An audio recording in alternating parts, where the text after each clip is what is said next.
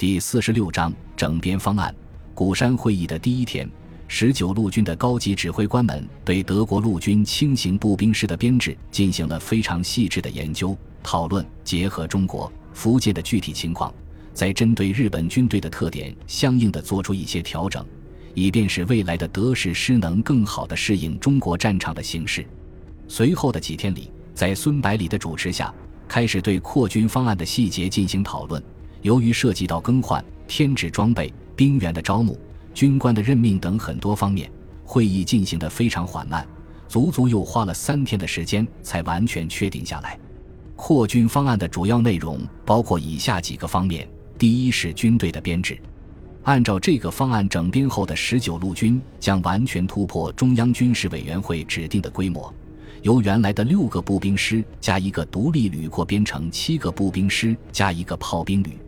新步兵师除了根据国内的特点增加了马匹的配备、减少摩托车的数量、放弃两辆装甲车以外，完全和德国轻型步兵师一致。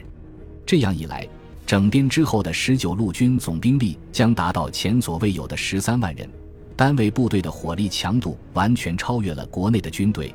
甚至比日本军队也略强一些。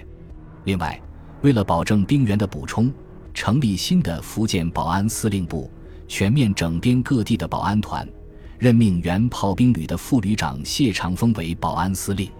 第二是武器装备的配给。虽然六十师、六十一师和七十八师在两年前刚刚才更换德式装备，但是当时的部队编制只有一万两千人。每个师还需要额外增加将近一半的装备，独立旅由旅扩编成师，刚好增加一倍的兵力，装备也当然加倍。其余的三个师本来是补充师，装备和人员都严重不足，原有的装备大部分已经不堪使用，需要全部更换。炮兵旅的变化算是最小的，但是也要额外添加一个高炮团的装备。十九路军的兵工厂虽然成立快两年了。但是进展却不是十分顺利，到目前为止还只能生产枪支和弹药，故而扩编军队所需的火炮、车辆、通讯和工兵设备全部要从德国购买。但是财政厅每个月只能提供一百万，无法满足需要，只能购买一批装备一批。第三是整编的时间表，十九路军军部按照先易后难的原则，安排炮兵旅第一个整编的军队。其次是独立旅和三个主力师，然后是三个补充师。为了尽量减少对福建财政的压力，计划用一年左右的时间来完成整个整编计划。鼓山会议结束后，十九路军按照整军方案开始整编军队。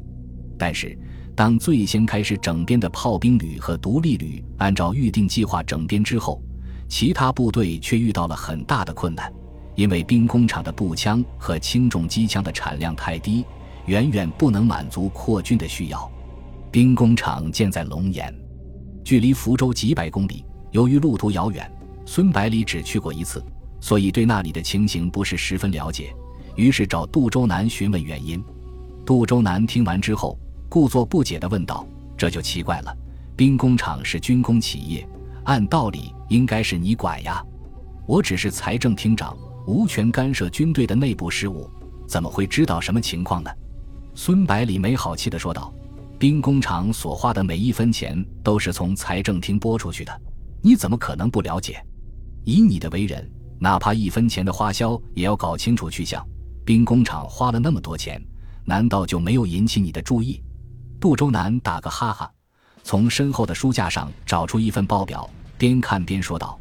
这里是兵工厂上个月的产量报告：步枪八百支，轻机枪一百五十挺，重机枪三十挺，迫击炮弹两千发，手榴弹五万枚，子弹三十万发。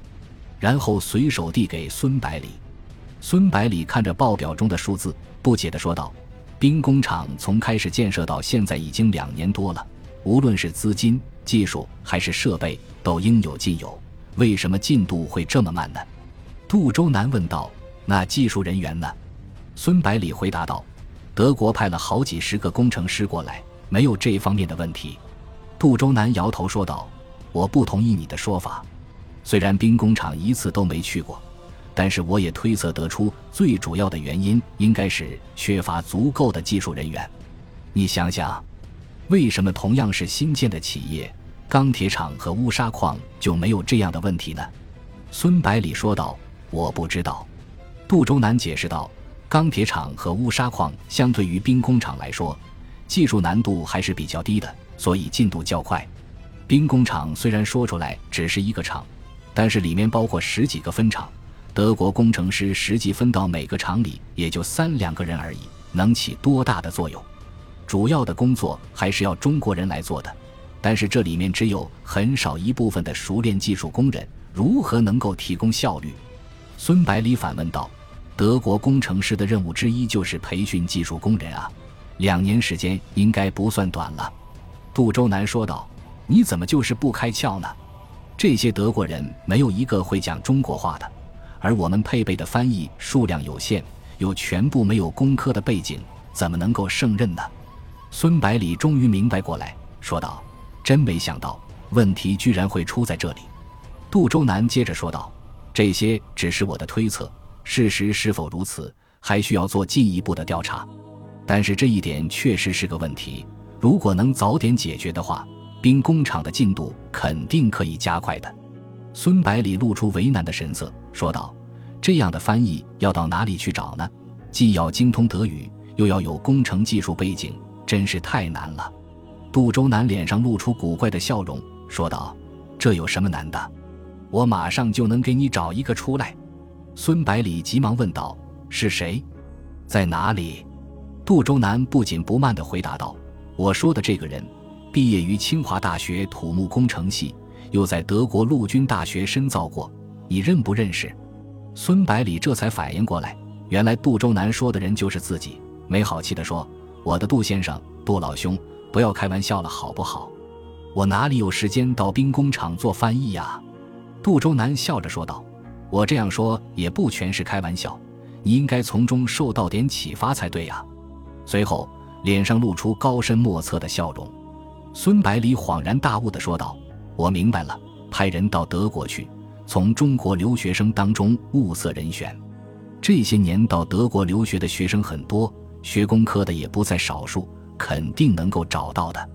说完之后，他想了想，又说道：“其实也不用专门派人过去，咱们在柏林的采购人员就可以处理这件事。”杜周南说道：“为了保险起见，不如让你的老同学克劳茨帮个忙。”从大使馆把最近几年到德国留学生档案查一下，先确定具体目标，然后再让人接触，比漫无头绪的寻找要好多了。孙百里高兴地说道：“这个办法肯定行。如果有可能的话，也可以考虑直接请懂中文的德国人过来，效果可能更好些。